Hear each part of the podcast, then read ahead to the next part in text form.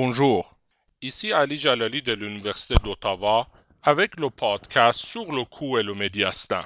Le cou est délimité en haut par la ligne nucale supérieure et l'osioïde et en bas par le septième vertèbre cervicale et le manubrium du sternum.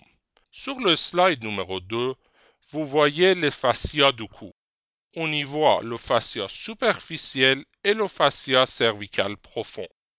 Le fascia superficiel est formé par le muscle platysma. Le fascia cervical profond est composé de trois lames. La lame superficielle, la lame prétrachéale et la lame prévertébrale. La lame superficielle entoure le cou et forme les enveloppes autour des muscles sternocleidomastoïdiens et le trapèze. La lame prétrachéale entoure la glande thyroïde, la trachée et l'œsophage. La lame prévertébrale entoure la colonne vertébrale et ses muscles. Sur la même image, on voit la gaine carotidienne. La gaine carotidienne est un tube de tissu conjonctif qui entoure les artères carotiques communes et internes, la veine jugulaire interne, le nerf vague et des nœuds lymphatiques. Sur le slide numéro 3, à droite en haut, on voit le squelette du cou formé de vertèbres cervicales et l'osioïde. En bas, on voit les régions antérolatérales du cou divisées en deux triangles, le triangle antérieur du cou et le triangle postérieur du cou. À gauche sur le même slide, on voit des subdivisions de ces deux triangles. Notez bien comment le triangle antérieur est lui-même subdivisé en quatre triangles. Le triangle submandibulaire, le triangle submentonnier, le triangle carotidien et le triangle musculaire. Le slide numéro 4 nous montre le triangle antérieur du cou. Il est situé entre le muscle sternocleidomastoïdien, le bord inférieur de la mandibule et la ligne médiane du cou. Son contenu sont l'osioïde, cartilage thyroïde, la glande thyroïde, les veines thyroïdiennes inférieures et les muscles infrahyoïdiens. Avec le slide numéro 5, on commence notre étude des subdivisions du triangle antérieur du cou on y voit le triangle digastrique ou sous-mandibulaire. Il est limité par le devant du muscle digastrique et le bord inférieur de la mandibule. Il contient la glande sous-mandibulaire, les nœuds lymphatiques sous-mandibulaires, l'artère et veine faciale et le nerf hypoglosse. On y voit aussi le triangle sous-mentonnier ou sous-mental qui est limité par les deux ventes antérieures des muscles digastriques. Il contient des nœuds lymphatiques sous-mentonniers. Le slide numéro 6 nous montre le triangle carotidien qui est limité par les trois muscles digastriques, homohyoïdiens et sternocleidomastoïdiens.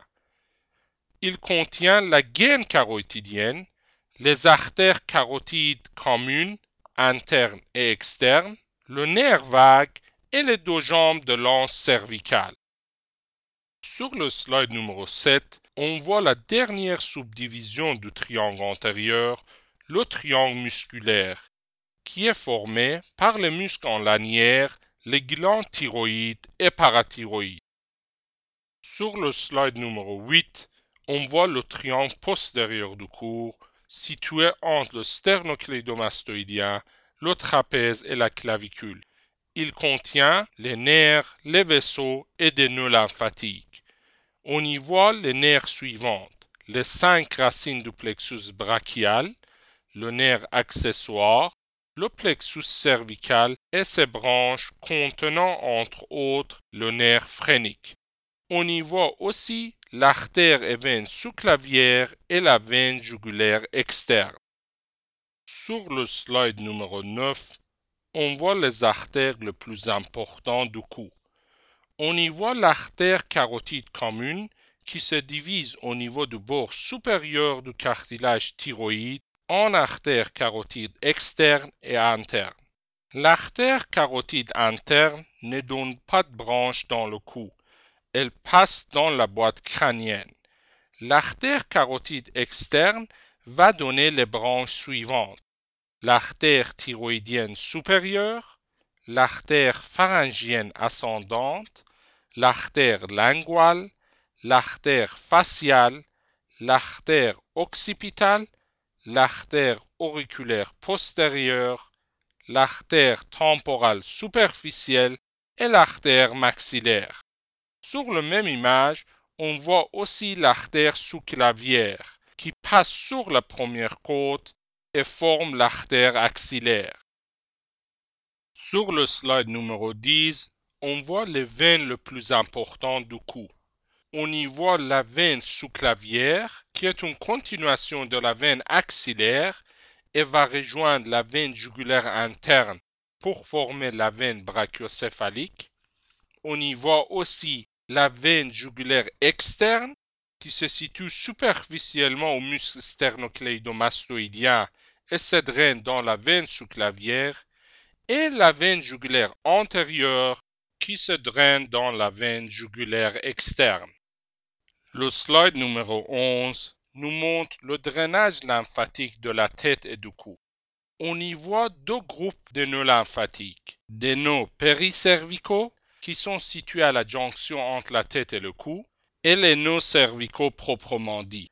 Les nœuds péricervicaux se divisent en différents groupes. Les nœuds sous-mentonniers, les nœuds sous-mandibulaires, les nœuds amygdaliens, les nœuds occipitaux, les nœuds préauriculaires et les nœuds rétro-auriculaires. Les nœuds cervicaux proprement dits se divisent en deux gros groupes, les nœuds cervicaux profonds et les nœuds cervicaux superficiels. Sur le slide numéro 12, on voit le médiastin. Rappelez-vous que le médiastin est divisé par le plan thoracique transverse en médiastin supérieur et médiastin inférieur. Le médiastin inférieur est divisé par le sac péricardique en trois médiastins. Le médiastin antérieur, le médiastin moyen et le médiastin postérieur. Le slide numéro 13 nous montre le contenu du médiastin supérieur, situé entre le plan thoracique transverse et le détroit supérieur du thorax. Sur l'image en haut, on voit la crosse aortique et ses trois branches, le tronc brachiocéphalique, l'artère carotide commune gauche et l'artère sous-clavière gauche. On y voit aussi les deux veines brachiocéphaliques la veine cave supérieure, et le nerf vague gauche et sa branche, le nerf laryngé récurrent gauche. Sur les images en bas, au niveau du médiastin supérieur, on voit l'ésophage, la trachée, l'otimus, les nerfs phréniques, la crosse de la veine azygos et le nerf laryngé récurrent gauche.